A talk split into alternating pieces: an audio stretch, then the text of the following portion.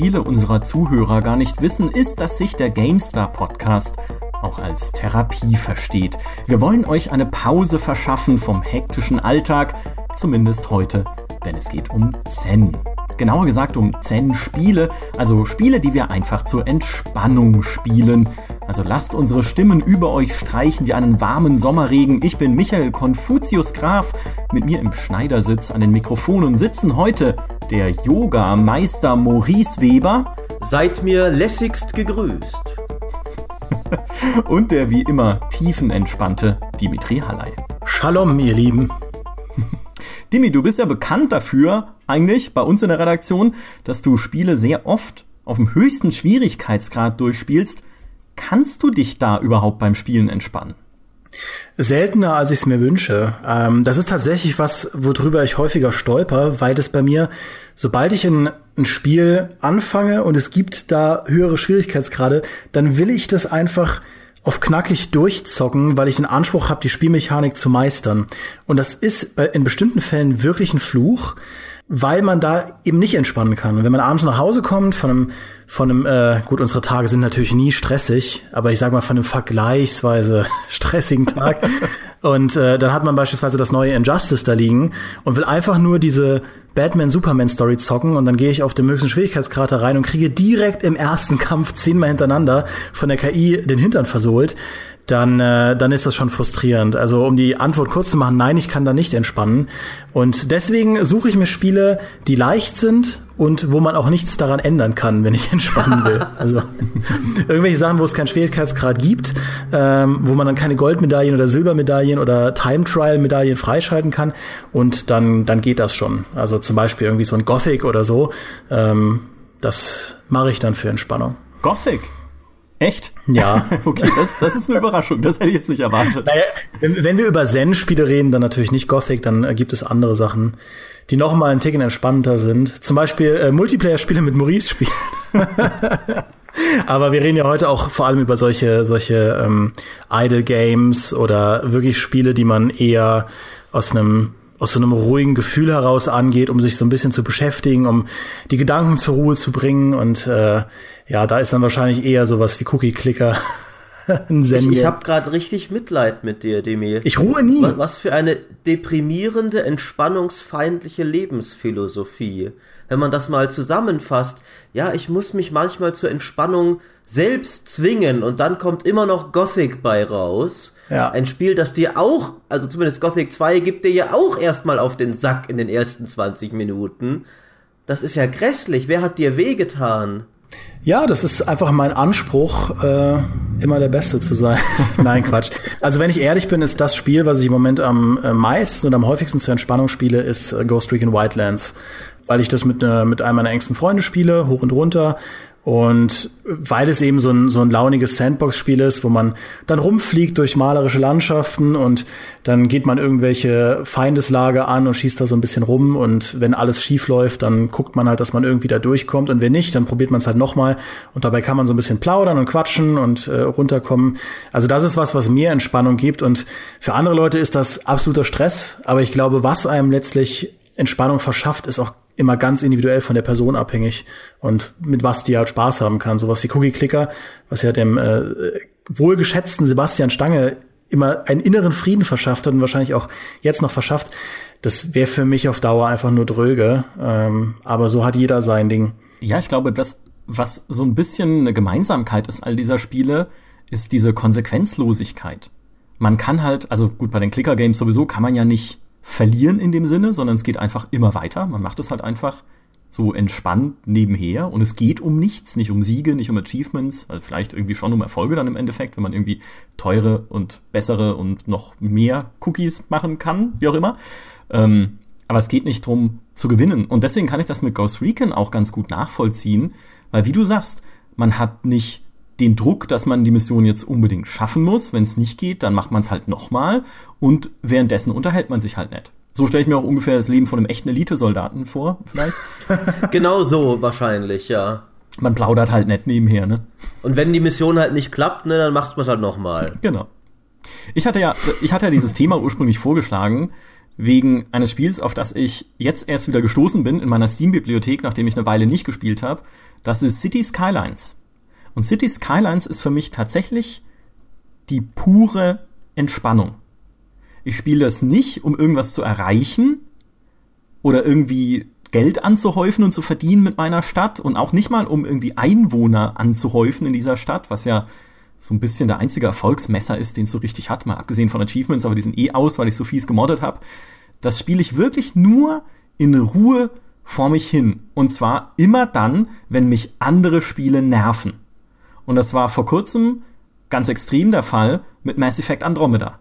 Mich hat halt Andromeda echt aufgeregt, weil ich auf so einem Wüstenplaneten gelandet bin und dann erstmal drei Millionen Quests reingedrückt bekommen habe, von denen ich genau weiß, schon im Vorne, äh, von vornherein, dass ich dafür über den halben Planeten fahren muss, mit meinem dämlichen Rover, dann dort irgendwie eine Sache machen und dann wieder den halben Planeten zurückfahren, um irgendwie eine Schatzkiste zu holen, in der nur Mist ist. Und es hat mich dann irgendwann so genervt, dass ich mir dann dachte, nee, jetzt will ich was spielen, wo ich einfach nur mein Ding so vor mich hin basteln kann. Und das ist halt City Skylines. Ja, ich habe ja schon vor sechs Folgen oder sowas gesagt, dass Mass Effect doof ist, ne? das, ja, aber du sagst es halt einfach so, ich begründe das wenigstens. ja gut, immerhin. Die, die, Stimmung wird schon wieder gereizt hier in einem Podcast, der sich um Entspannung dreht. Ich merke das schon. nee, aber das, äh, das Ding bei Cities ist, das ist halt meine Modelleisenbahn. Das ist was, da stelle ich mich dran, um es einfach schön zu bauen, um so vor mich hinzubauen. Hier mal ein bisschen, da mal eine Straße, da mal ein neuer Häuserblock, da mal ein gemoddetes Gebäude, was ich irgendwie schön finde und sich so nett ins Stadtbild einfügt. Und wenn es Nacht wird, dann leuchtet es auch noch nett. Aber es ist halt, es geht mir um nichts. Also wirklich, es geht mir nicht darum, irgendwas zu erreichen mit dieser Stadt, die ich da baue. Und es gibt ja auch keinen Sieg in dem Sinne. Also das, das spiele ich wirklich einfach so yogamäßig vor mich hin. Ja, allgemein finde ich, Aufbauspiele sind oft sehr schöne Entspannungsspiele. Also da, die sind ja oft, oft geht es natürlich auch um was, dass du, äh, dass du deine Ressourcen anhäufen musst, um überhaupt weiterzukommen und so. Aber dennoch, also die Siedlers und Annos dieser Welt und einfach nur schön vor sich hin immer weiter zu expandieren, das war für mich schon in frühester Kindheit immer enorm entspannend. Das ist auch ein Grund, warum so toll sie sind, so diese modernen Survival-Aufbauspiele wie Banished oder sowas mich nie so lange halten konnten, weil sobald das ständig droht, dass meine Bauern äh, alle paar Sekunden verhungern können, wenn ich mich mal kurz ein wenig in der Idylle verliere und irgendwie die richtige Aussaat verpasse, dann fällt das weg. Und dann ist für mich ein, ein starker Reiz des Aufbaustrategiegenres verloren. Ja, das dachte, das dachte ich mir gerade, als ihr gesagt habt, Aufbaustrategiespiele. Das sagt ihr ja nur, weil ihr so gut in denen seid, ja? Jemand, der äh, strategisch völlig un unfähig ist, so wie ich. Für mich ist das purer Stress, wenn ich sowas spiele und dann die Stadt managen will und merke, dass die auf einmal unzufrieden werden, dann, also ich raste da aus. Ich denke mir, was habt ihr denn jetzt? Ich habe doch gerade eine Straße. Jetzt haben die da kein Wasserwerk. Ja toll, dann sollen sie halt zum Fluss gehen und sich das gerade mal holen äh, bis Ende des Monats. Dann baue ich denen was und so. Für mich sind solche Shooter-Spiele wie äh, wenn ich mit Maurice dann den, den Mass Effect Multiplayer spiele. Das ist für mich viel entspannender. So ein simpler Horde-Modus wo ich mich nicht besonders anstrengen muss, aber trotzdem so ein ganz klein bisschen einen, eine, eine positive Gratifikation bekomme, wenn ich äh, Köpfe von Cat in die Luft jage. Das klingt jetzt sehr grausam. Äh, Köpfe von Remnant in die Luft jage, das ist ein Roboter, da darf man sich darüber freuen. Ähm, die haben aber keine Köpfe streng genommen. Und und Maurice ein bisschen dabei zuschaue, wie er andauernd stirbt, weil er nicht so gut ist in dem Spiel, ja, dann äh, das gibt mir so tiefen Frieden, weil man dann einfach quatschen kann und sich so ein bisschen die Zeit vertreibt. Also ich glaube, der dieses der richtige Grad an ähm, Schwierigkeit ist ganz entscheidend bei solchen Sachen, was, äh, ob man das als Entspannung empfindet oder nicht. Weil ich glaube, wenn ein Spiel völlig belanglos ist, mir würde das nicht so viel Spaß machen. Auf der anderen Seite, diese Idle-Spiele, die sind ja wirklich völlig belanglos. Ich habe damals, als ich saß mit Sebastian im äh, selben Büro, als wir noch bei IDG waren, und Sebastian war wirklich ein, ein Zen-Meister, wenn es darum geht, solche Spiele zu finden, mit denen man nebenbei sich die Zeit vertreiben kann, natürlich äh, nicht während er arbeitet. Ähm, und da hat er mir so eins gegeben, so ein, so ein Farming-Spiel, was wie Harvest Moon ist, nur ohne jeden Anspruch. Und da musst du im Prinzip nur ab und zu deine, deine vier Feldfrüchte auswählen, also eine von den vier Feldfrüchten. Und dann baut er das alles an und dann upgradest du das so. Aber im Prinzip ist egal, welche Frucht du wählst. Du entscheidest nur, ob dein Feld halt lieber gelb sein soll oder orange oder grün. Und damit konnte man sich schon ganz gut die Zeit vertreiben. Die Sache ist nur, wenn ich abends nach Hause komme, würde ich mir, glaube ich, trotzdem was wünschen, was ein bisschen anspruchsvoller ist oder mich zumindest mehr gefangen nimmt als so ein Idle-Spiel. Also was mich ganz, ganz lange äh, als, als Entspannung entführt hat, war Assassin's Creed Black Flag. Die Assassin's Creed-Spiele, die sind ja super simpel, also wirklich sehr leicht, was mich ganz früher extrem gestört hat weil ich mir immer gewünscht habe, dass sie ein bisschen fordernder sind, damit man auch mal vorsichtig vorgehen muss. Aber bei Black Flag war das eine pure Sightseeing-Tour. Man fährt einfach durch die Karibik, ähm, schaut sich die ganzen Inseln an, grast die ab und dadurch, dass es so eine Ubisoft-Formel-Icon-Struktur hat, muss man sich auch nicht allzu viele Gedanken machen, ob man irgendwas verpasst. Und dann kämpft man halt so ein bisschen, genießt die Musik, äh, hört den, den Shanties von den eigenen Leuten zu und hat einfach eine Bombenzeit dabei. Das war für mich einen ganzen Sommer lang die, der, die pure Entspannung, wenn es darum geht, ein Spiel zu finden, das, das einem Frieden verschafft. Du musstest jetzt natürlich, nachdem ich es schon gebasht habe, hier nochmal öffentlich erwähnen, dass wir gerade den Mass Effect Multiplayer zusammenspielen. Mhm. Ich, ich sehe schon, ich sehe schon, worauf dein Spiel hier hinausläuft. Aber äh, tatsächlich äh, finde ich den auch äh, recht entspannend, weil es ein actionreiches, aber nicht zu anspruchsvolles Koop-Spiel ist. Und ich glaube, nicht zu anspruchsvoller Koop, das hast du ja auch schon mit Wildlands erwähnt, ist ein gutes Rezept, um sich einfach am Abend ein bisschen zu entspannen.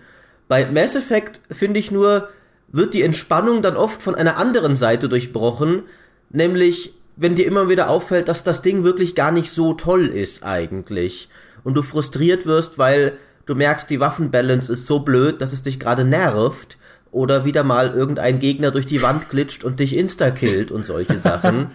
da geht die Entspannung von Mass Effect ein Aber auch da muss man in den Raum werfen, dass sie das ja äh, jüngst gepatcht haben und das stimmt, ähm, es wird besser auf jeden Fall. Der Patch schon einiges einiges richtet.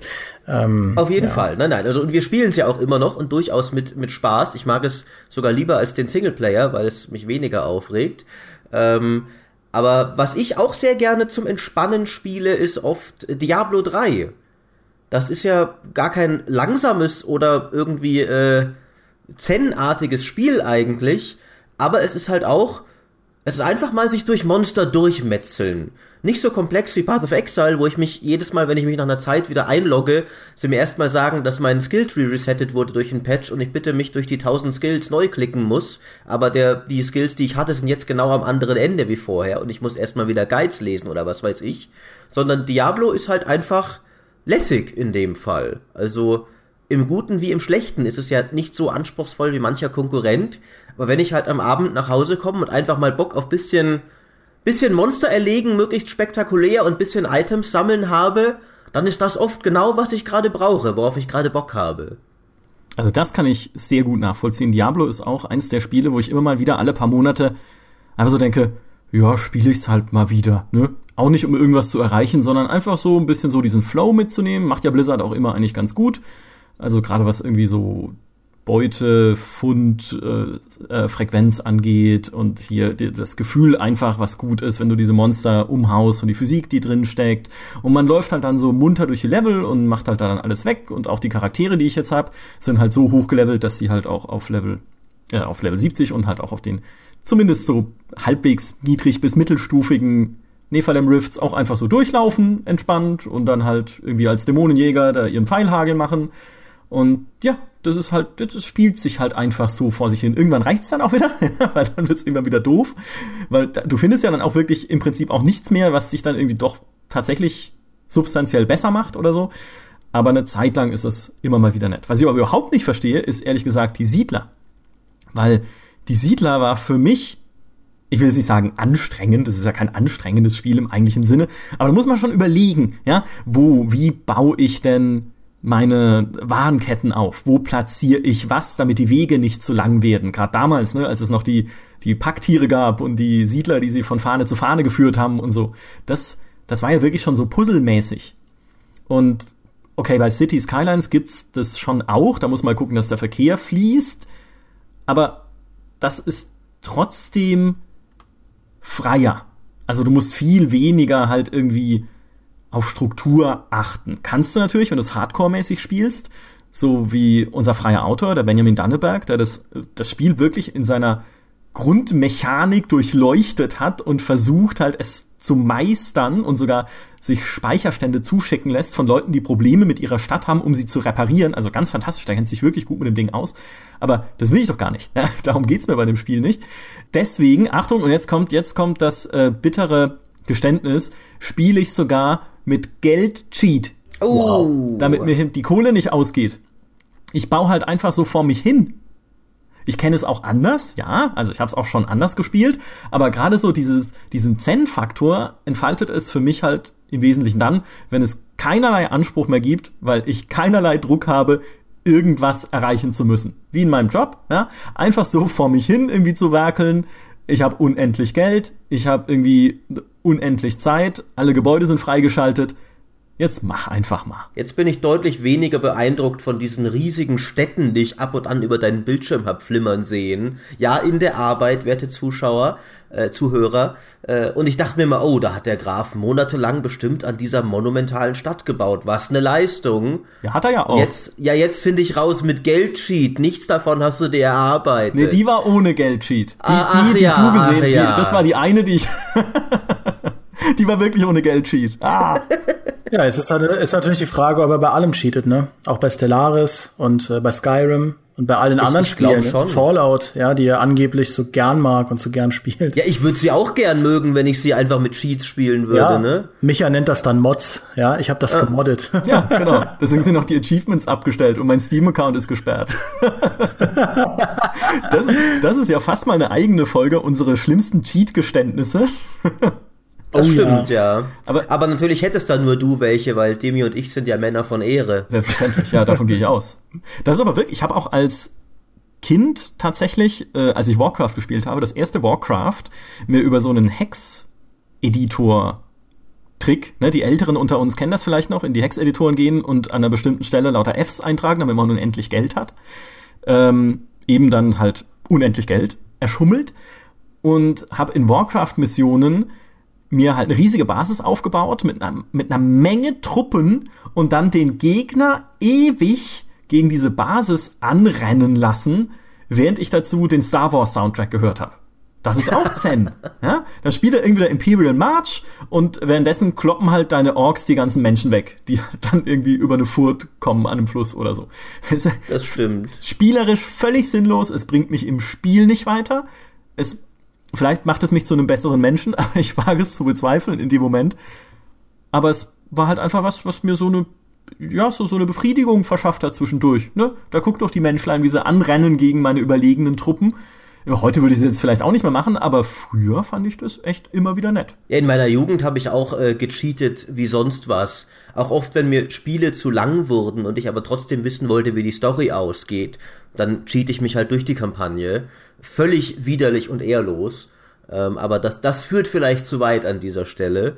Ich wollte noch mal auf dein äh, Siedler-Beispiel zurückkommen, ähm, weil, also auf jeden Fall, Siedler ist ja nicht so, wie du richtig sagst, dass du einfach mehr oder weniger das, das Hirn abschalten kannst und einfach so vor dich hin baust, ohne irgendwie groß drauf zu achten, was du genau baust. Aber es ist, oder man kann es zumindest stressfrei spielen. Ja, du musst dir schon überlegen, was du wohin baust, aber es ist nicht so, dass dir derweil irgendwie in Banish deine Leute verhungern und dann alle tot sind, wenn du dich nicht schnell genug entscheidest. Sondern du kannst wirklich in aller Ruhe gucken, ah, wo wäre denn jetzt hier der richtige Ort für diese Warenkette und wo gehört die hin? Und das ist dann schon, das ist für mich immer noch sehr entspannend. Da ist dann schon auch ein bisschen dann am Ende, sagen wir mal, ohne irgendwie das jetzt hier äh, angeberisch zu meinen, da ist dann Leistung schon mit drin, wo du am Ende schon auch noch stolz drauf bist, oh, das habe ich jetzt aber gut geplant und sowas. Aber du hast es in aller Ruhe in einem schön idyllischen Szenario. Ich denke, das ist auch noch wichtig und da war ja Siedler immer super drin. Diese wuseligen, schönen Mittelalterstädtchen. Äh, hast du dir das zusammengebaut? Und das ist für mich pure Entspannung. Selbst wenn nicht unbedingt, also du kannst halt das Hirn nicht dabei abschalten, aber du kannst dich trotzdem entspannen und darin versinken. Ja, was dieses idyllische Setting angeht, das kann ich super nachvollziehen. City Skylines ist ja auch einfach nur irgendwie schöne Karten, die man dann mit Gebäuden zubaut. Wo ich mir das jetzt aber überhaupt nicht vorstellen kann, ist zum Beispiel Surviving Mars, was Paradox gerade angekündigt hat und was so ein Mars-Kolonie-Aufbauspiel ist. Und da steckt ja schon dieses Surviving im Titel. Ugh, Ja, da muss ich überleben auf dem Mars. Da muss ich wahrscheinlich irgendwie für, für Sauerstoff sorgen und für Nahrungsmittel. Und dann habe ich den Druck, dass meine Kolonisten sterben könnten. Der einzige Druck, den mir City Skylines macht, ist, dass halt ein paar Leute wegziehen. Oder gut, irgendwie so eine Sterbewelle kommt, die meine Stadt auslöscht, mehr oder weniger, was mit einer meiner größten Städte passiert ist. Aber nur, ja, dann ist es halt so. Dann fange ich halt eine neue an. Aber das spielt, glaube ich, eine wesentliche Rolle, dass es einfach in so einer, ja, in so einer Idylle spielt.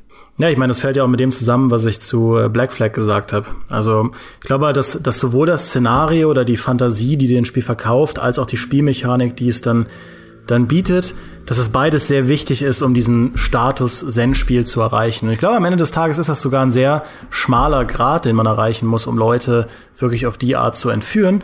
Und das ist im nächsten Schritt noch was, worüber ich sprechen will, weil als ich anfangs angefangen habe, das mit dem höchsten Schwierigkeitsgrad und so und dass man dann Gothic spielt, ähm, da kann man natürlich drüber witzeln, aber da steckt ja auch also ein Stück weit ein wahres Problem drin, dass es mir gar nicht mehr so leicht fällt, mir die Zeit zu nehmen für solche Spiele, für solche Entspannungsspiele. Äh, weil ganz ehrlich, mein Pile of Shame, der ist größer als wahrscheinlich alles, was ich jemals in meinem Leben erreichen werde, sein kann.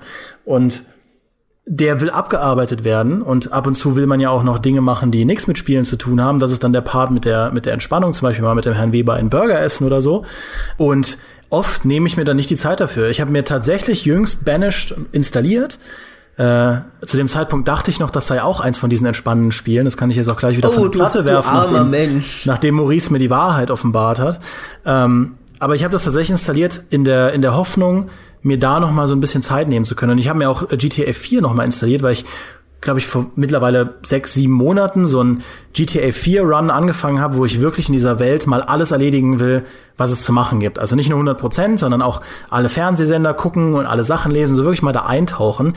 Und das ist auch eine sehr entspannende Tätigkeit, weil ich teilweise dann eine Stunde lang einfach nur mich mit äh, Nikos Konsorten treffe äh, mit denen ihre, ihre Dates da abfeiere und den Dialogen lausche und so. Das klingt jetzt völlig Banane, aber das ist tatsächlich auch eine, eine schöne Art, runterzukommen in dieser Liberty City Stadt, die ich mir auf meinem neuen PC natürlich komplett tot gemoddet habe, damit sie aussieht wie echt.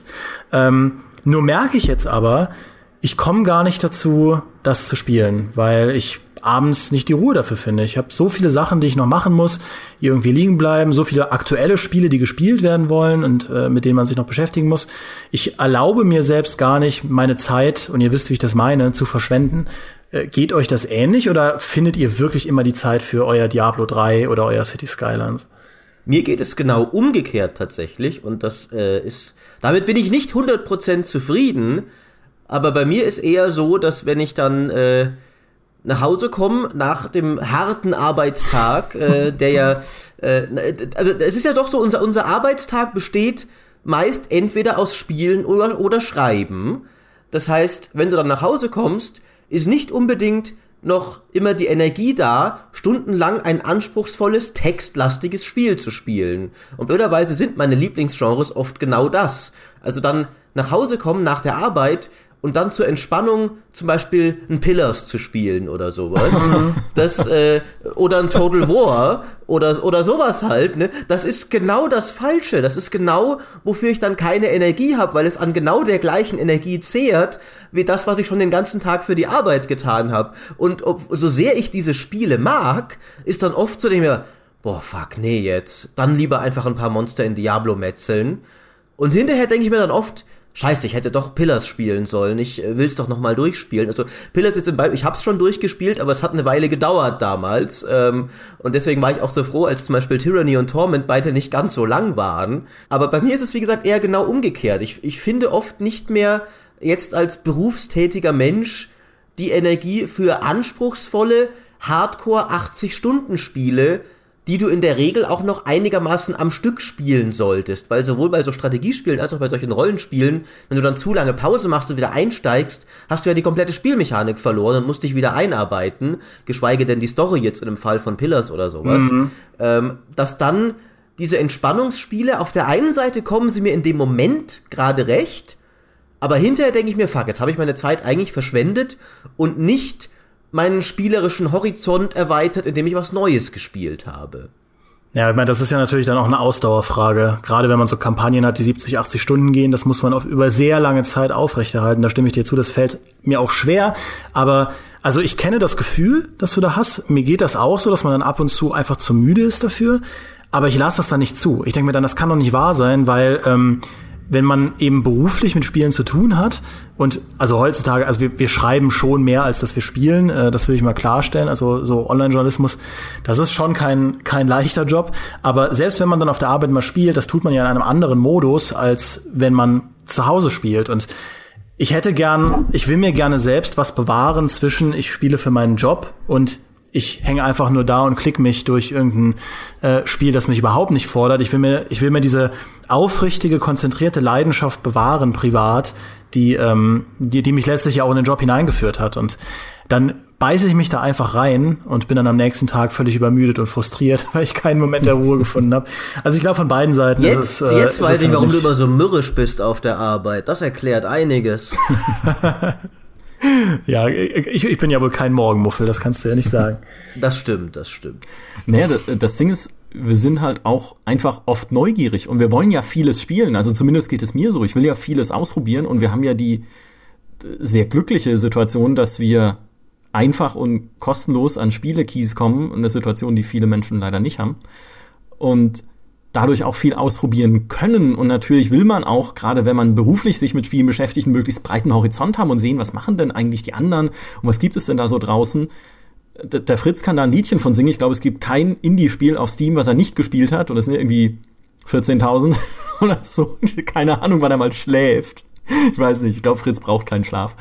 Ähm, aber man will ja einfach viel gesehen haben. Deswegen kann ich es vollkommen nachvollziehen, dass man dann auch irgendwie sagt, oi, oi, oi, diese jetzt, jetzt irgendwie zwei Stunden Cities Ah, ja, es ist ja, aber ich kenne es ja auch schon, ne? Ich, also ja, da, das richtig. bringt mir jetzt keine neuen Erkenntnisse, es bringt mich ja nicht weiter, genauso wenig wie zwei Stunden Diablo oder zwei Stunden improvisierte Tower Defense in Warcraft. Aber hin und wieder gibt es halt so Situationen, da brauche ich's einfach. Und selbst Stellaris, das ich ja wirklich über alles liebe, bringt mich manchmal an den Punkt, wo ich mir denke, jetzt reicht's.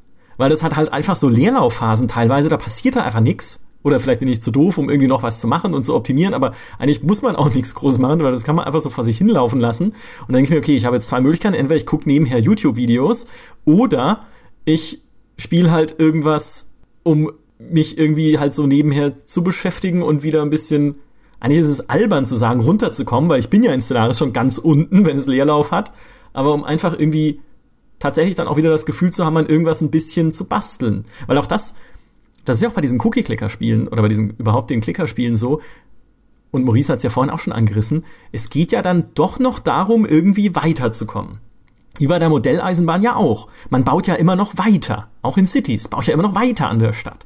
Oder in einem Diablo, dann mache ich ja immer noch, versuche ja immer noch meinen Charakter weiter zu verbessern. Dann schafft er halt vielleicht ein Paragon-Level in den, in der Stunde, die ich dann da reinstecke oder so. Aber immerhin, ja, dann ist er halt nicht mehr 649, sondern 650.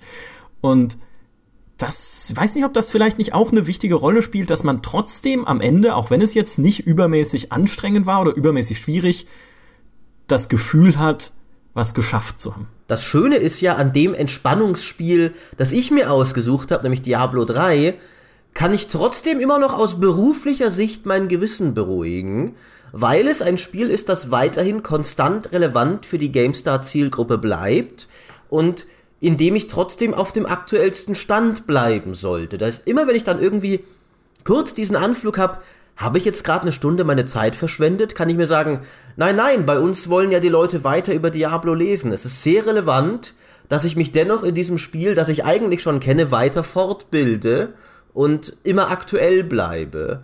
Das ist äh, sehr angenehm. Das hat man ja nicht bei jedem Maurice, Spiel. Maurice, dein Chef hört nicht zu. Aber, du kannst ruhig äh, zugeben, dass du einfach die Monster wegballern willst ja, okay, ja, aber, aber, aber hinterher, weißt du, es geht ja um hinterher. Wenn ich sie dann weggeballert habe und denke, scheiße, ich habe jetzt das nur gemacht, weil ich eine Stunde lang Sachen totklicken wollte, kann ich sagen, nein, nein, ich tat es der beruflichen Fortbildung wegen. Ja, ja, Maurice ist ja bei uns auch so ein bisschen der Günther Wallraff der Diablo-Szene. Weißt du, der investigative Proto-Journalist, der sich immer wieder in die Schlacht wirft, um up-to-date zu bleiben und äh, kein, keine neue Entwicklung zu verpassen und sich da auch als Monster verkleidet. Äh, du, du, du, du opferst schon viel für deinen Job. Ja, ja. Das muss man, muss man neidlos anerkennen. Ich habe ich hab, ich hab mein Schatzgoblin-Kostüm hier. Äh. oh Gott, ich will es sehen.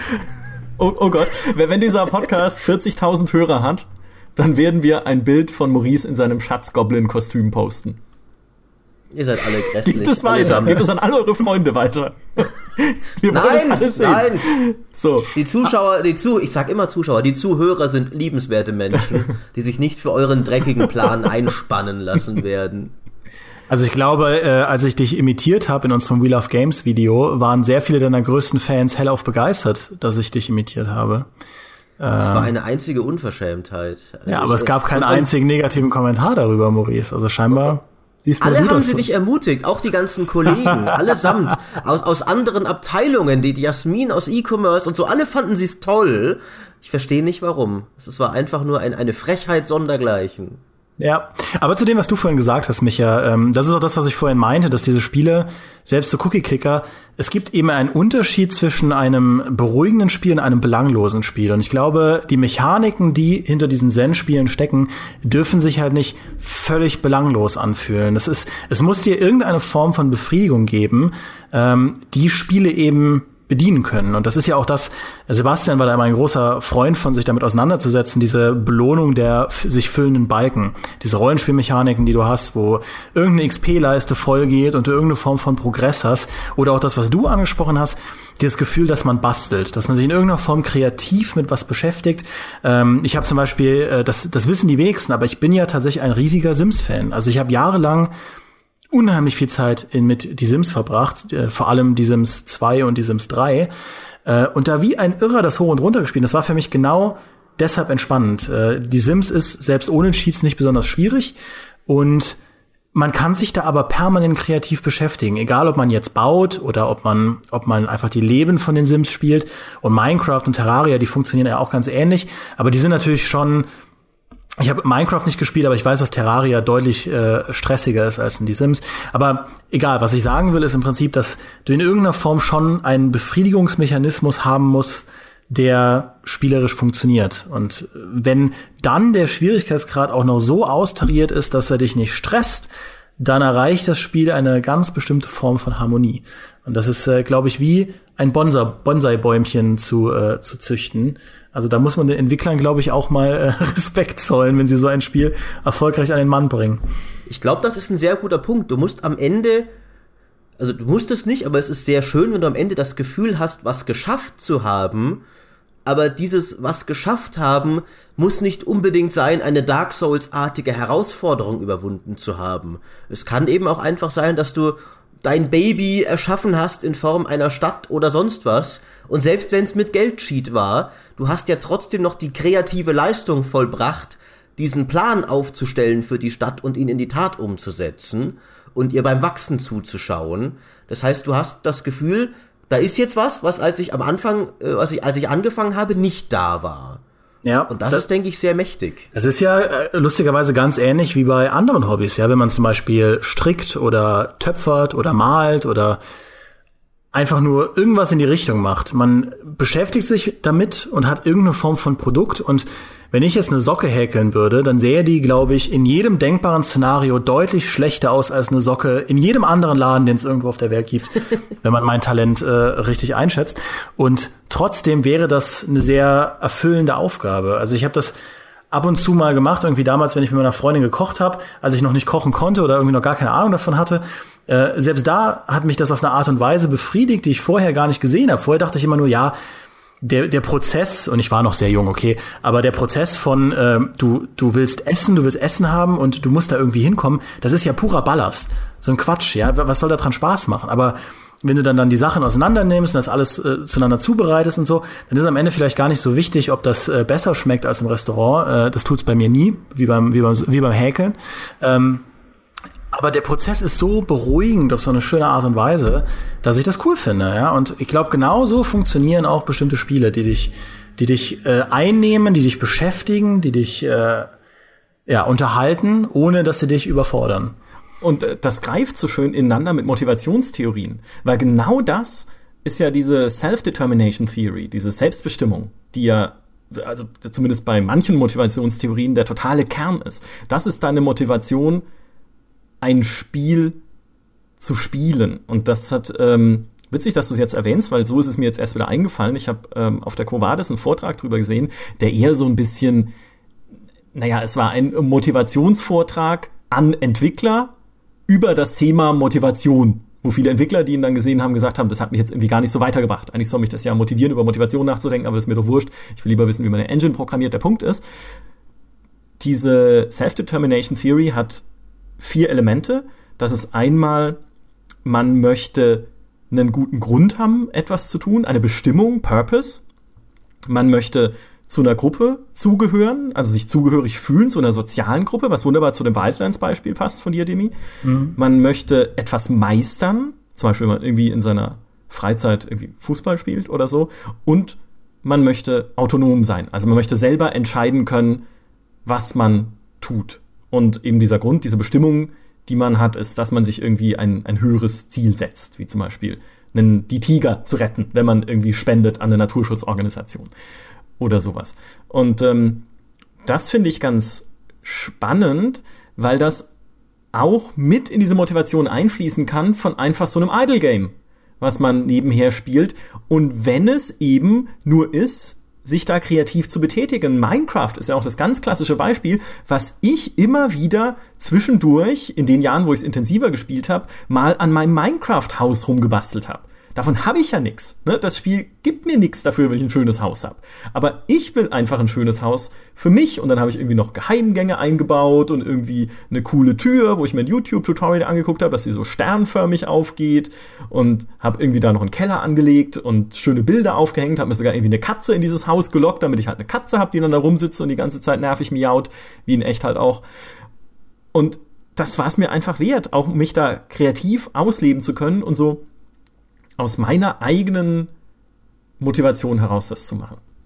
Ja, diese Dreifachstaffelung, die du gerade skizziert hast, ist ja in der, in der Medienwirkungs- oder äh, ja, in der Medienwirkungstheorie echt so ein Ding. Also Leute erforschen ja wirklich rege, was Spiele mit uns machen und wie Spiele funktionieren. Ein anderer Ansatz ist diese Gratifikationsforschung. Ich weiß nicht, ob ich davon mal angefangen habe, aber das ist im Prinzip aus einer Sozialwissenschaft. Versuchen sie ähm, alle möglichen Faktoren zu benennen, warum Menschen Medien konsumieren. Also klar zu trennen zwischen dem Grund, warum man äh, ein Medium konsumiert und tatsächlich dem Ergebnis, das man am Ende bekommt. Und ich habe mal eine Analyse gelesen, ähm, wo eine eine Forscherin das nur auf Basis von WoW durchgegangen ist. Und ich glaube, allein da hat sie acht oder neun grundverschiedene Motivationen festgehalten, warum Leute WoW spielen. Und dieser, beispielsweise dieser Sozialfaktor ist nochmal ein komplett eigenes Ding. Dann gibt es sowas wie äh, Entdeckertrieb, eine, eine, den Wunsch, Dinge zu entdecken oder auch dieses Autonomiegefühl. Und ich glaube, diese Idle Games, die setzen sich halt an ganz spezielle Wünsche, die man haben kann oder eine ganz bestimmte, Motiva bestimmte Motivation, warum man Spiele spielt. Aber was ich auch am Anfang gesagt habe, ich glaube, das hängt halt von der Person ab, die es spielt. Ich glaube, es kann für Leute die tiefste Entspannung auf der Welt sein, wenn sie ein Spiel vor allem aus sozialen Gründen spielen, da abzuhängen und in irgendeinem mit ihren Kumpels irgendwie auf einer Wiese auf einer Wiese zu chillen. Es gibt ja auch in den, in den als ich noch ähm, MMORPGs gespielt habe, damals zu Lineage 2 Zeiten, da war ich auf so einem Rollenspielserver unterwegs, wo wirklich Roleplay only war.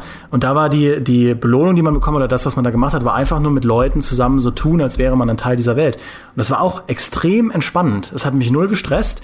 Die eigentliche Spielmechanik, dieses ganze Grinden und Loot farmen und gucken, dass man da das beste Gear droppt und die ganzen Raids und die großen Bosse legen, das war überhaupt nicht so wichtig. Und es ging es da eher darum, eine Gemeinschaft aufzubauen von Leuten, die das Gleiche wollen und die ihren Charakter irgendwie aus, ausdefinieren wollen. Und da habe ich das erste Mal gemerkt, wie unterschiedlich Spiele doch sein können in dem, was die Menschen geben. Und deswegen belächle ich auch überhaupt nicht dieses Cookie-Clicker-Phänomen. Ich finde das ganz spannend und ich finde das, was du skizziert hast, Micha, zeigt auch, wie viel man aus sowas rausholen kann. Also, dass man wirklich so, so eine, so eine, ja, wissenschaftliche Theorie nehmen kann und die ansetzt an so einem banalen Spiel und da tatsächlich sehr fruchtbare Ergebnisse erzielt. Warum Menschen so einen Quatsch machen, ja? Warum die die ganze Zeit auf diese blöden Cookies klicken? Das, äh, was auch noch mit dieser Selbstbestimmungskiste zu tun hat, ist ja auch das Klicken an sich, weil auch das meinte der Vortragende, ich habe leider den Namen vergessen, der war von der Universität Amsterdam, eben Spieleforscher, der sagte, es ist schon allein für uns ein, ein Faktor, uns ans Spiel zu binden, dass etwas passiert, wenn ich einen Button drücke. Ich bekomme Feedback, sofortiges Feedback. Ich sehe, was ich tue, bewirkt etwas. Und das ist für einen Menschen ein unglaublich starker Auslöser, das Gefühl zu haben, dass man etwas tut und etwas erreicht und etwas bewegt mit dem, was man macht und nicht, man macht irgendwas und dann siehst du davon aber keinen Effekt, was ja vielleicht das ist, was vielen Leuten auch im Job einfach fehlt. Man macht den ganzen Tag irgendwas und, keine Ahnung, stapelt irgendwelche Akten, füllt irgendwelche Formulare aus, stempelt irgendwas ab und man sieht aber keinen Effekt. Und Spiele bieten dir diesen Effekt halt sehr, sehr direkt und das macht sie dann so befriedigend. Und Cookie Clicker ist ja dann das überbefriedigendste, weil jeder verdammte Klick, den du machst, halt irgendwas bewirkt. Das äh, greift ja auch nochmal einen, einen weiteren Punkt auf, der viel diskutiert wird in der ganzen Medien- und Spieleforschung, nämlich den Eskapismustrieb. Also, dass du aus deiner aktuellen Welt mal rauskommst in eine andere hinein.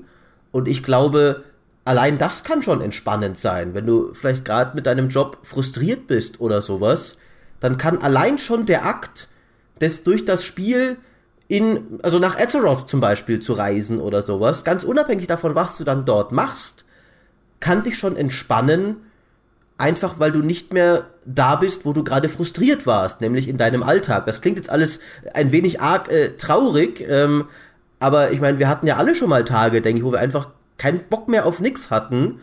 Und dann ist es schön, dass das Spiel oder das können Bücher oder sowas ja genauso erfüllen, einfach mal da ist, um dich woanders hin zu entführen und dir diesen Stress zu nehmen, der gerade auf dir lastet. Ja klar, das war äh, das war lustigerweise auch einer von diesen äh, Gratifikationsfaktoren in diesem WoW-Buch. Und das ist äh, das ist ein riesiger Faktor. Also ich, ich habe damals äh, was gelesen über die Entstehung von Pulp-Literatur, also wie diese Groschenromane in den USA so groß werden konnten und also, dass es so viele Leute gab, die mit ihrem Leben unzufrieden waren und einen Ausweg gesucht haben in, in fremde Welten, äh, das war so ein Faktor, so ein wichtiger Faktor, da, dass diese Dinge so erfolgreich werden konnten. Also es ist ja kein Wunder, dass ähm, gerade solche Dinge wie äh, Science-Fiction-Stories oder Fantasy-Stories, diese ganz frühen verrückten Sachen, dass die die Pulp-Literatur ausmachen. Das war was, was Hausfrauen zu einer damaligen Zeit, als es den in den USA anscheinend wirklich nicht gut ging, gelesen haben, um ihrer, ihrer Zeit zu entfliehen oder zur Zeit der Great Depression, wo es wirklich allen nicht gut ging war das so ein toller Weg äh, oder so ein tolles Ventil, um davon wegzukommen, von der eigenen Realität, mit der man sich konfrontieren muss. Also dieser Eskapismusfaktor ist bei Geschichten ein so wichtiger Faktor oder so ein wichtiger Grund, ähm, das darf man auf keinen Fall unter den Tisch kehren. Und jetzt kommt ja eigentlich der Clou an der ganzen Kiste, denn Idle Games oder das, was wir jetzt Zen Games getauft haben, so ein bisschen in diesem Podcast, sind ja dann nicht der, Eskas äh, der Eskapismus aus der realen Welt, weil den bietet mir ja jedes Spiel in gewissem Sinne, sondern eigentlich der Eskapismus aus anderen Spielwelten rauszukommen. Das war ja bei mir mit Mass Effect eben so. Stimmt. Ich hatte nicht das Gefühl, dass mich Mass Effect an dem Punkt, wo ich war und mit dem, was ich getan habe, ja, okay, ich bin selber schuld, wenn ich Nebenquests mache, aber da bin ich einfach OCD, die muss ich machen, ja. Aber ich es ist ja deine eigene gehabt, Kompulsion, genau. Richtig. Dann musst du der eben entkommen. Aber ich habe nicht das Gefühl, dass es mich weiterbringt. Und das ist ja genau ein, ein problematisches Game Design natürlich am Ende des Tages, wenn ich Dinge habe in dem Spiel, von denen ich nicht das Gefühl habe, dass sie mich weiterbringen oder in denen es dann vielleicht sogar so hart ist, weiterzukommen überhaupt, weil die Schritte so klein sind, dann flüchte ich mich lieber in irgendwas, was mir entweder halt durch Klickerei eine sofortige Befriedigung verschafft oder indem ich mich wenigstens kreativ ausleben kann, um zumindest ein bisschen was selbstbestimmt zu machen. Das ist ja eigentlich das schönste Plädoyer, was ich jemals gegeben habe gegen hohe Schwierigkeitsgrade. Aber völlig unabsichtlich. naja, ich glaube, du, du stellst in dem Moment diese schwierigen Spiele, die dich so fordern, in eine andere Kategorie als als die Idle Games, die dich entspannen. Also, also ich glaube, wenn man dann so einen Mass Effect hat, das sich in so einem Moment eher anfühlt wie Arbeit, dann fällt es in dieselbe oder dann steht es im Prinzip neben all den Dingen in deinem Alltag, die auch fordernd sind und stressig sind, vor denen du eigentlich entkommen willst, indem du indem du so ein Spiel spielst. Und das wissen wir, also ich glaube, das weiß jeder von uns, wenn man mal ein Spiel spielt, das richtig schwierig ist und man dieses fünfte Mal, dass man in einem Level stirbt, wenn du dann in dem Moment zu jemandem hingehst und sagst, das ist nur ein Spiel, ja, dann wird er dir sagen, nein, das, also ja, das stimmt, aber es ist trotzdem so verflucht frustrierend gerade, ja. Ich rege mich so auf und diese Aufregung, die ist echt, ja, da ist nichts gespielt dran und das, das, also in dem Moment ist ein Spiel so weit weg davon, einem Eskapismus zu verschaffen, wie es wahrscheinlich nur irgendwie sein kann, wenn es jetzt kein Glücksspiel ist und man sein ganzes Haus verspielt. Ähm, Und ich glaube, in dem Moment sind, hat, ist es in, von der Kategorie, wie man es wahrnimmt, nicht mehr die Art Spiel, die man sich wünscht oder überhaupt ein Spiel. Und wenn man dann sowas dagegen stellt, wo man einfach nur wuselt, dann stellt man sich selbst gegenüber auch sicher, dass es ein Spiel ist, in das man einfach nur abtauchen kann. Deswegen, das sind halt absolute Safe Bets. Da weiß man, was man bekommt und das weiß man, dass da muss man sich nicht super anstrengen, da muss man nicht so einen bestimmten Rezeptionsmodus einnehmen, sondern äh, wenn man da hingeht und man klickt da so ein bisschen rum und äh, füllt ein paar Balken, dann kann man sich eine halbe Stunde beschäftigen und das wird schön. Was ich auch noch eine schön entspannende Kategorie von Spiel finde, sind diejenigen, die zwar keine anspruchsvolle Spielmechanik haben, aber ihre Tiefe dann woanders herholen, zum Beispiel aus der Story. Und da finde ich, sind zum Beispiel die Telltale Adventures oder Life is Strange ein sehr schönes Beispiel. Oder im weiteren Sinne das, was äh, gern Walking Simulator getauft wird. Also Spiele, wo du ja eigentlich spielerisch recht wenig machst. Du hast trotzdem ein spannendes Erlebnis. Also es hebt sich weit ab von einfach irgendwie Cookie-Clicker oder sowas. Aber rein spielerisch ist die Herausforderung sehr minimal. Und das, also ich fand Life is Strange zum Beispiel unglaublich angenehm zu spielen, weil es seine großartige Story nicht mit großen Hindernissen gepfeffert hat. Also ich konnte die einfach in meiner eigenen Geschwindigkeit erleben und nicht erst, wenn ich die nächste Herausforderung gemeistert hatte. Wobei Life is Strange für mich nicht unbedingt unter Entspannung läuft, zumindest allgemein nicht, weil es sich einfach emotional so mitnimmt an vielen Stellen, ne, dass du halt nicht einfach da sitzen kannst und teilnahmslos äh, klicken oder Straßen bauen wie in Cities. Life is Strange ist aber ein cooles Beispiel, weil äh, wir mal ein Making-of hatten von Life is Strange, dafür auch mit den Entwicklern geredet haben und sie auch sagten, es gibt insbesondere einen Moment in dem Spiel, in dem sie es drauf anlegen, dass der Spieler einfach nichts tun möchte, nämlich wenn Max und Chloe in Chloes Zimmer auf dem Bett liegen und einfach nur Musik hören. Und tatsächlich ist es so, als Spieler denkst du da, oder dachte ich auch da in dem Moment, ja, ist ja eigentlich jetzt irgendwie gerade nett. Bleibe ich doch hier mal ein bisschen liegen und die Musik läuft halt weiter und es kommen dann noch immer neue Musikstücke und die Sonne scheint durchs Fenster und es ist irgendwie einfach eine, eine schöne, nette Situation. Und was natürlich die Entwickler auch sagen, vollkommen logische Begründung ist, natürlich braucht ein Spiel eine Wellenbewegung, was die Spannungskurve angeht. Es kann ja nicht immer totaler Stress sein. Und es kann aber auch nicht immer gar nichts passieren, sondern du brauchst laute Momente und leise Momente. Und die müssen sich halt in einem bestimmten Rhythmus abwechseln, sonst ist es nur noch ein Rauschen und es geht jegliche Spannung, jeglicher Spaß verloren. Und das ist was, was finde ich viele Spiele heutzutage gerne vergessen oder, oder ignorieren. Diesen, das Pacing eben auch bedeutet, dass nicht immer ständig alles zack, zack, zack, bum, bum ist, sondern eben auch mal die ruhigeren Momente. Und das fand ich an Life is Strange sehr schön. Es hat sich auch Zeit genommen, seine Figuren aufzubauen. Eine sehr entspannte erste Episode gehabt, bevor dann die Story immer weiter angezogen hat. Und das hat sie nur effektiver gemacht, finde ich, weil am Anfang eben, es gab eben diesen stärkeren Kontrast und konnte dann erst immer schlimmer werden, weil es am Anfang alles noch relativ nett war. Ähm, aber was ich auch nochmal, also du hast gemeint, also für mich muss Entspannung nicht Teilnahmslosigkeit bedeuten. Also ich konnte mich bei dem Spiel, ich meine klar, am Ende hat es wirklich dich sehr emotional mitgenommen, aber ich finde, Entspannung muss nicht Teilnahmslosigkeit auf dem Level eines kompletten Idle Games oder Cookie Clickers sein, dass du abschalten kannst, sondern eher so Abwesenheit von Stress ist für mich gute Entspannung. Weniger Teilnahmslosigkeit. Aber, aber deine beste Freundin oder eine Freundin von dir will vom Dach springen. Das ist doch nicht Abwesenheit Ja, dann nicht von mehr, Stress. dann nicht mehr. Dann nicht mehr. Aber es hatte ja sehr viele Momente, wo das nicht so war. Gerade am Anfang. Und das fand ich. Äh, Aber und kann man eben nicht die Zeit zurückdrehen? Da nicht. In dem, in dem einen Also- Moment tatsächlich nicht, weil das Okay. Spiel dann arschig wird. Ich habe es aber trotzdem geschafft. Ja, ich auch, Weil natürlich. ich, na, weil ich während der Sequenz einfach abgebrochen habe, aus dem Spiel Was? raus, rausgealt F4 bin und dann konnte ich sie nochmal spielen. Egal, das ist ein anderes was, was, Thema. was kommt denn hier alles über die Spielgewohnheiten des Michael Graf zutage? Das ist ja schlimm. Ja, ich habe immer den Geldcheat und wenn meine Freundin vom Dach springt, dann tapp ich raus und Alt F4. Die Das ist berühmte ja, Alt F4-Mod, ja. das ist ja ekelhaft. Konsequenz ist überschätzt. Nein, also aber, aber Life is Strange hatte ja wirklich eigentlich sehr selten Momente, in denen es dir diese Zeitfähigkeit weggenommen hat. Es gab diesen einen, aber später, sonst hattest du ja selbst in den richtig harten Story-Momenten meistens diese Fähigkeit.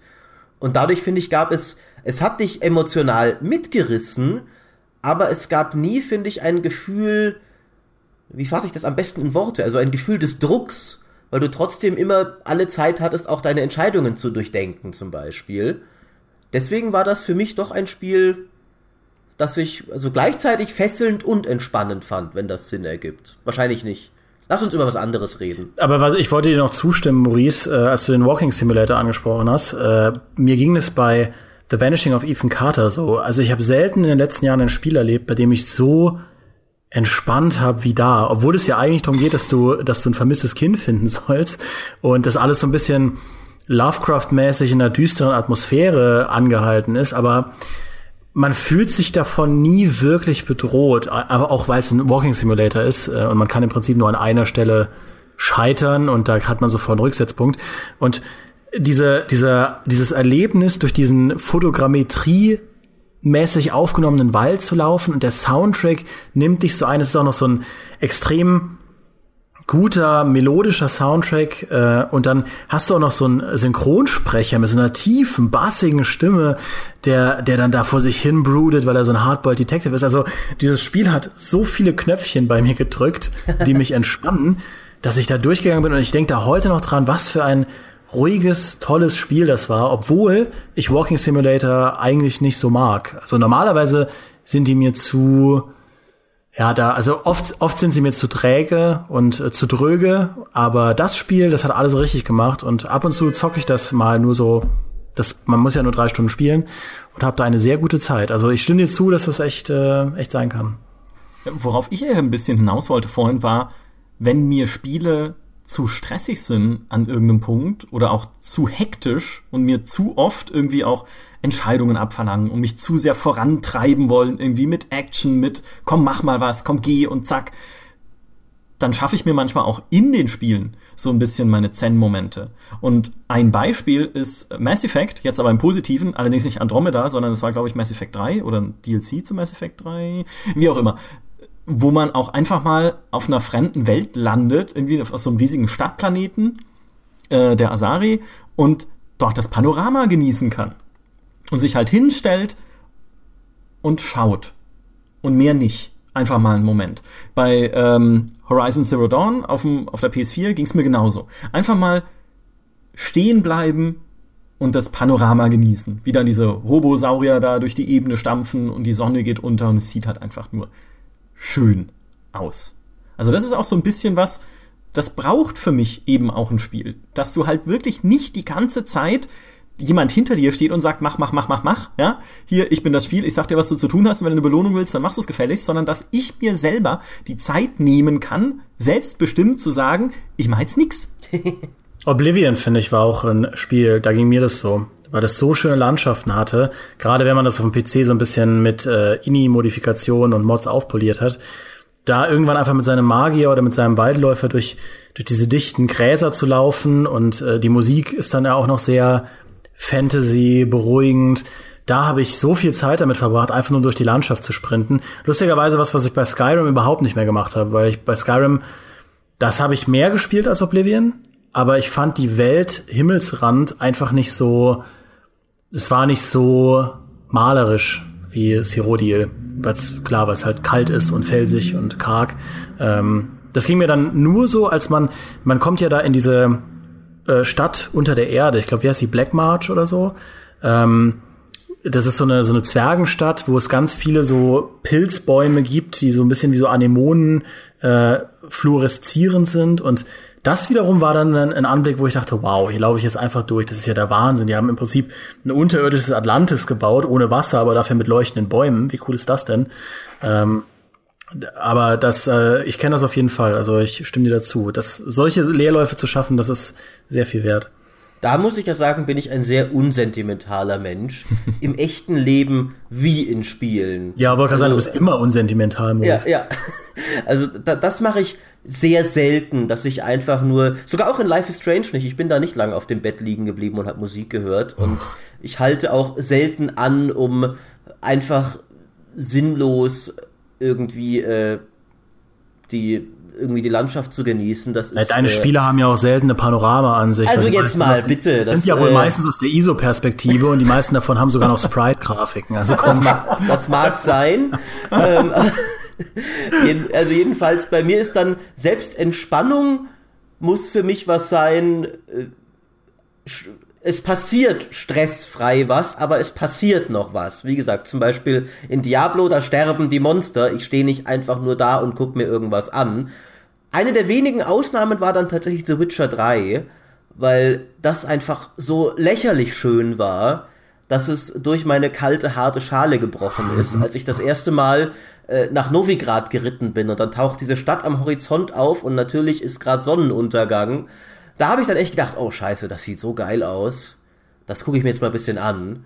Dann auch nicht so lange, wie bestimmt das andere getan haben, aber es hat mich zumindest kurz dazu gebracht, innezuhalten. Und ich habe sogar das ein oder andere Mal bin ich einfach mal fünf Minuten durch Toussaint geritten, einfach nur um zu reiten. Äh, aber das war dann auch das, der Gipfel der Sache. Also das ist mir dann tatsächlich wieder zu viel Entspannung. Äh, und das wäre auch meine nächste Frage an euch gewesen. Passiert euch das dann wiederum umgekehrt auch manchmal, dass ihr euch denkt, okay, das ist mir jetzt zulässig, jetzt könnte mal wieder ein bisschen mehr Nervenkitzel, bisschen mehr Stress, bisschen mehr Herausforderung sein? Ja, das geht mir in jedem Rollenspiel so. Das ist für mich die typische Rollenspiel-Stimmungskurve, ist immer denke ich mir in irgendeinem Punkt, jetzt war es zu viel Kampf, jetzt will ich mal wieder eine, eine, Runde Dialoge haben. Das ist ja auch so das typische BioWare. Ne? Es gibt immer eine Kampfsequenz, dann gibt's wieder Dialoge irgendwo, auch im Mass Effect dann irgendwie auf dem Nexus oder so. Dann gibt's wieder Kampf eine Weile lang, wenn du Quests machst. Dann gibt's wieder eine Weile lang Dialoge, wenn du sie wieder abgibst und neue einsammelst und so weiter. Und dieses Auf und Ab habe ich ständig, weil irgendwann reizt mir dann auch wieder mit den Dialogen und ich denke mir, boah, jetzt mal wieder ein Kampf, das wäre es halt echt. Und irgendwann ist es dann aber wieder so viel gekämpft, dass ich mir denke, oh nee, komm jetzt langsam mal wieder so ein Gespräch oder so, wäre vielleicht auch nicht blöd. Also das geht mit jedem Spiel so. Ja, Monotonie ist, äh, ist tatsächlich ein, ein Stimmungskiller. Ich glaube, das ist auch wenn man solche Bastelspiele hat, ist es sehr wichtig, dass man genug kreativen Freiraum hat, um sich immer wieder auf neue Arten und Weisen, zumindest durch leicht unterschiedliche Arten und Weisen entfalten zu können. Äh, und wenn man immer die gleichen Dinge tut, dann wird das natürlich auf Dauer extrem stumpfsinnig. Deswegen, das ist ja auch das, was ich, was, was äh, Micha vorhin meinte, man braucht halt in irgendeiner Form eine, eine Karotte vor der Nase, die einen irgendwie weiterhält. Und wenn man das Gefühl hat, man dreht sich im Prinzip im Kreis, weil es eh immer das Gleiche ist, dann glaube ich, steigt man da relativ schnell aus. Und ich meine, bei mir ergibt sich die Frage ja sowieso ein bisschen, weil ich der Typ bin, der immer alles auf hart spielen muss. Also ich will ganz gern permanent durch neue Sachen gekitzelt werden. das ist was, was ich sehr gut finde. Ähm, auch bei Entspannungssachen. Ja, was für mich halt so mit ein bisschen das Unentspannteste immer in Spielen ist halt Multiplayer. Wenn es jetzt nicht gerade irgendwie ein, okay, wir plaudern nett und äh, laufen dabei irgendwo hin und hauen ein paar Monster platt ist, hatten wir in World of Warcraft damals in der Gilde auch hin und wieder mal so. Aber sobald es irgendwie ein zielorientierter Multiplayer ist im Team, werde ich irre. Also, oder nicht irre, ich spiele das dann gerne. Ja, ich habe auch Overwatch jetzt eine Weile lang echt intensiv gespielt. Ich habe früher bei WoW ja auch den einen oder anderen Raid mitgemacht als Heiler, ja, was sowieso das Schlimmste ist, was, was man sich antun kann, weil immer der Depp ist. Nur weil die anderen nicht in der Lage sind, am Leben zu bleiben, bin ich dann der Depp, weil ich sie nicht geheilt habe. Danke. Ja, natürlich. Äh, ja, aber das war, hat trotzdem äh, Spaß gemacht, aber halt Stressspaß. Ja, das ist es ist halt dann Anspannung und es ist halt Druck, den man dann tatsächlich hat. Und es ist ja auch noch sozialer Druck, weil man will ja seine Freunde nicht stehen lassen und irgendwie im Stich lassen, sondern man will ja denen auch helfen und eine sinnvolle Rolle spielen, gerade in einem Koop-Spiel. Und dann, ugh, nee, das ist für mich das komplette Gegenteil von allem, was Entspannung für mich bedeutet. Ich weiß ganz genau, was du meinst, denn ich habe jahrelang League of Legends gespielt. Und dieses Spiel, erstens, du bist ständig umgeben von Arschlöchern. Und zweitens, du wirst dann irgendwann selbst zum Arschloch. Weil irgendwann wechselst du halt dann von diesem jetzt könnten, jetzt müssen es die anderen nicht immer so ernst nehmen, jetzt, jetzt heulen sie schon wieder rum, nur weil wir mal ein bisschen Pech hatten, wechselst dann irgendwann in diesen, jetzt habe ich's aber gesagt, jetzt verlieren wir schon wieder, das kann doch nicht schon wieder an mir liegen, guck dir den Deppen da hinten an, was der wieder macht, oh, ich schreibe ihm das jetzt mal schnell, dann wird er bestimmt ein besserer Mensch und Spieler, wenn ich ihn jetzt darauf hinweise, was er alles falsch macht. Es ist ganz grässlich und du musst dann irgendwann wirklich bewusst einen Schritt zurückgehen und sagen, okay, ich höre jetzt auf mit diesem Spiel für heute und spiele was anderes, was mich von diesem Spiel entspannt. Du musst dich von deinem Spiel entspannen, weil es grässlich ist, weil es dich äh, stresst, mehr als der Job, den du davor gemacht hast, weil eben ständig dieser Gewinndruck da ist und ständig irgendwas ist. Entweder bist du schuld oder du siehst die Schuld bei jemand anderem und beides ist grässlich. Ganz schlimm. Ja, also da würde ich zustimmen. Ich glaube, kompetitiver Multiplayer ist so ziemlich der Entspannungstod schlechthin. Ähm, er belohnt einen auf andere Arten und Weisen, ja, mit so einem, mit so einem Wettkampfgefühl, einem Wettkampfkick. Aber das ist, was mein, mein Mitbewohner versucht mich auch äh, die Woche und die letzte Woche immer wieder dazu zu, zu bewegen, nochmal mit äh, Hots anzufangen, was Maurice ja jetzt auch jüngst wieder spielt. Also wir sind ja alle Teil einer äh, gemeinsamen Zockerrunde. Ähm, und dann zocken sie auch Dawn of War 3 und sie zocken auch Rainbow Six, was ich ja bisher auch immer mitgespielt habe. Aber jetzt gerade im Moment packe ich das auch nicht, weil das immer so ein Stress ist, diese ähm, kompetitiven Multiplayer zu spielen, weil ich genau weiß, wenn ich die ersten drei Spiele verliere, dann ist der Abend gelaufen. Dann spiele ich von acht bis zwölf, bis ich irgendwann äh, einen Streak habe aus, aus Siegen. Und wenn ich dann gar keinen Streak habe und nur verliere, dann, äh, dann ist der Abend auch gelaufen. Also ich weiß halt, ich gehe ein großes Risiko ein, was mein Entspannungsvolumen betrifft, wenn ich einen kompetitiven Multiplayer-Shooter anfange zu spielen oder ein HOTS oder ein äh, Dawn of War 3. Was ja eigentlich faszinierend ist, weil es um absolut nichts geht. Also, wenn dann, du kriegst halt ein bisschen mehr Erfahrungspunkte, wenn du vielleicht gewinnst oder sowas. Aber du spielst nicht um Geld, du spielst gegen Leute, die du nie wiedersehen wirst. Es ist völlig irrelevant im kosmischen Sinne, ja. ob du da jetzt gewinnst oder verlierst. Du könntest dich auch einfach versuchen, selbst in eine entspanntere Lebensphilosophie reinzuversetzen und dir zu sagen, ich spiele das für den Spaß am Spielablauf, was du ja eigentlich auch tust. Und äh, werde es nicht zu ernst nehmen, ob ich gewinne oder verliere. Ja, das Aber stimmt. Das hängt von der, das hängt von der eigenen Zielsetzung ab. Ja, wenn du spielst vordergründig um zu gewinnen, du investierst ja schon Zeit und auch durchaus viel Zeit. Und wenn du spielst um zu gewinnen und nicht gewinnst, ähm, also ich stimme dir zu, man muss da seinen seinen Fokus ein bisschen ändern. Das geht bei einem HOTS finde ich leichter als bei einem Rainbow Six, weil Rainbow Six sich so stark darüber definiert, das gegnerische Team zu dominieren, Während man in HOTS, finde ich zumindest, auch sagen kann, okay, wir haben die Runde gut gespielt und gut zusammengearbeitet, aber haben dann am Ende zwar verloren. Ähm, aber ja, klar, das, äh, also da eine Zen-Haltung zu finden im kompetitiven Multiplayer ist vielleicht sogar das Beste, was man machen kann, ja, so Mr. Miyagi Karate Kid mäßig, dass man einfach einen inneren Frieden findet und am Ende dann den Kranichtritt macht und trotzdem gewinnt. Ähm, das wäre wahrscheinlich, ich meine, das ist ja im Prinzip die die äh, Moral von Karate Kid, falls es eine Moral gibt in Karate Kid, ja. Äh, also hast du recht, Maurice. Naja, aber ich meine, äh, ich habe tatsächlich, ich konnte doch nicht ausreden, insofern, dass ich, äh, es macht gar nichts, aber du hast mir jetzt groß zugestimmt, aber ich schaffe das ja selbst nicht. Also ich hab, ich kann groß diese Philosophie äh, dir hinaus posaunen und alle können mir zustimmen. Oh, wir nicken wissend, Maurice spricht weise, aber dann spiele ich wieder und will doch doch gewinnen, verdammt nochmal. Ich weiß ja, dass es irrelevant ist, aber es ich, ich habe keinen Bock zu verlieren. Ich will gewinnen und dann rege ich mich auch auf. Selbst, also meine konfuzianische Philosophie, die reicht halt nicht sehr weit. Das ist deutlich leichter gesagt als getan. Aber das ist ja auch eine frohe Botschaft an alle Spieler da draußen.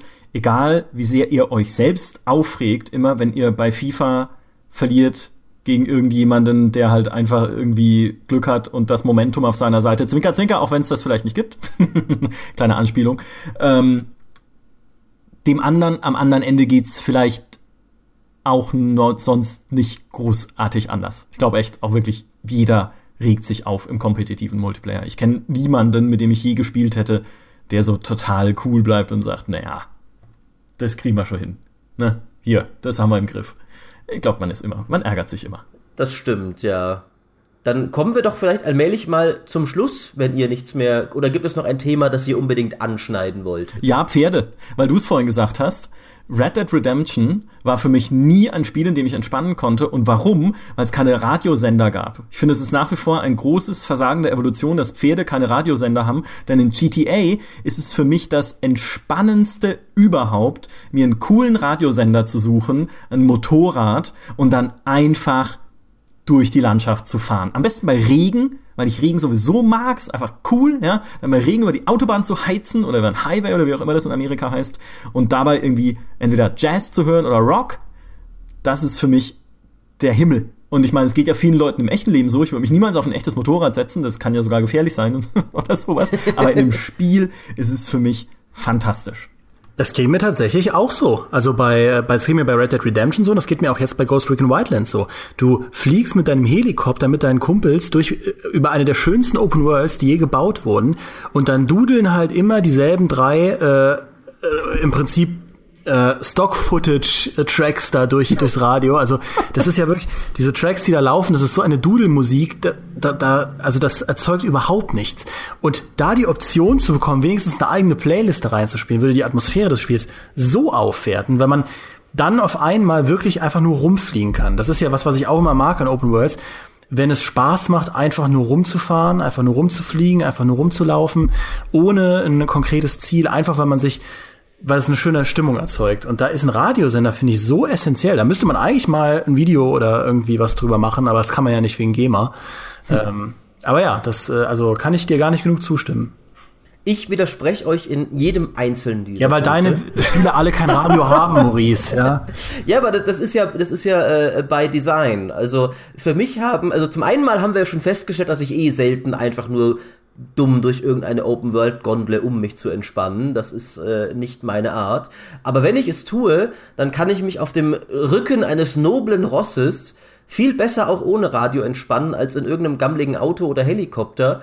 Und zwar, weil für mich moderne Settings inhärent weniger entspannend sind als irgendein schönes idyllisches Mittelalter. Ich kann mich auch beim Siedlungsbau in den neuen Annos viel weniger entspannen als im Anno 1404, einfach weil diese Mittelalter-Idylle für mich viel beruhigender und therapeutischer wirkt, als irgendwelche blöden modernen Wolkenkratzer zu bauen. Und genauso reite ich viel lieber mit Plötze durch Toussaint und wenn es dann immer nur der Spielsoundtrack ist im Hintergrund, als mit einem Auto irgendwohin durchzubrettern und dabei Radio zu hören, weil das Setting so wichtig ist. Da muss man aber noch einwerfen, dass die Musik, die du hörst, Maurice, ja auch Musik ist, die Wikinger im Mittelalter benutzt hätten, um ihre Leute auf den Schiffen zum Krieg anzustacheln. ja, gut, ich, ich entspanne mich gern bei wilden Metal-Klängen, das ist wahr. Im Lauf dieses Podcasts ist vielleicht klar geworden, dass ich ein sonderbares Verhältnis zur Entspannung habe. Aber das würde ich gern noch zur Überleitung auch noch benutzen, um zu sagen, dass wie man sich entspannt und ob man Spiele dafür nutzt, das ist in jedem Fall völlig in Ordnung. Ich finde, das wird gerade bei Spielen, gibt es eine recht laute Gruppe von Leuten, die gern immer wieder zitieren, dass, dass Spiele doch anspruchsvoll sein müssen und dass man doch ein, ein Noob ist, wenn man, wenn man Entspannungsspiele spielt und warum spielst du Walking Simulators, wenn du auch Dark Souls spielen könntest das ist, finde ich, daneben. Jeder hat eigene Ansprüche an seine Spiele und eigene Gründe dafür. Und nur weil jemand heute was zur Entspannung spielt, heißt das ja nicht, dass er morgen nicht auch mal was Anspruchsvolles spielt. Und selbst wenn er es nicht tut, ist das komplett in Ordnung. Also das, äh, finde ich, kann man nicht oft genug sagen, weil ich es immer wieder bizarr finde, wenn andere Leute kritisiert werden dafür, dass sie die falschen Spiele spielen, aus den falschen Gründen. Ja, zum, zum Beispiel Wimmelbildspiele, das will ich nur ganz schnell einwerfen, ja. Äh, ich spiele sehr gerne Wimmelbildspiele und ich bin Spieleredakteur, ja. Äh, aber die können so entspannend sein, einfach nur so wo ist Walter mäßig äh, in so Mini-Adventures Sachen abklicken und dann so eine schöne pulpmäßige Horror- oder Mystery-Geschichte erleben. Das kann auch sehr, sehr beruhigend sein. Und ich finde, jeder, der sagt, das ist äh, unsinniger Quatsch und Schwachsinn und da gibt's ja keine Rankings und Leaderboards und so, der hat nicht verstanden, wie vielfältig unser Medium sein kann. Das wollte ich nur noch einwerfen. Stimmt. Wimmelbildspiele. So jemand wie Michael Graf zum Beispiel, weißt du, so ein intoleranter, einfach, Cheater. der immer nur urteilen muss, ja, obwohl er selbst immer cheatet, genau. Alter, ich, ich, ich baue jetzt an meiner Stadt weiter. Das wird mir alles zu stressig. Ich danke euch für dieses äh, entspannte und am Ende doch halbwegs harmonische und versöhnliche Gespräch zum Thema Entspannung. Bei den nächsten Themen äh, werden wir uns dann wieder fetzen und in die Haare kriegen. Diesmal war Zen angesagt. Ich hoffe, es hat Spaß gemacht, uns zuzuhören. Wir hören uns wieder in der nächsten Folge. Macht's gut, bis dahin. Tschüss. Bis dann.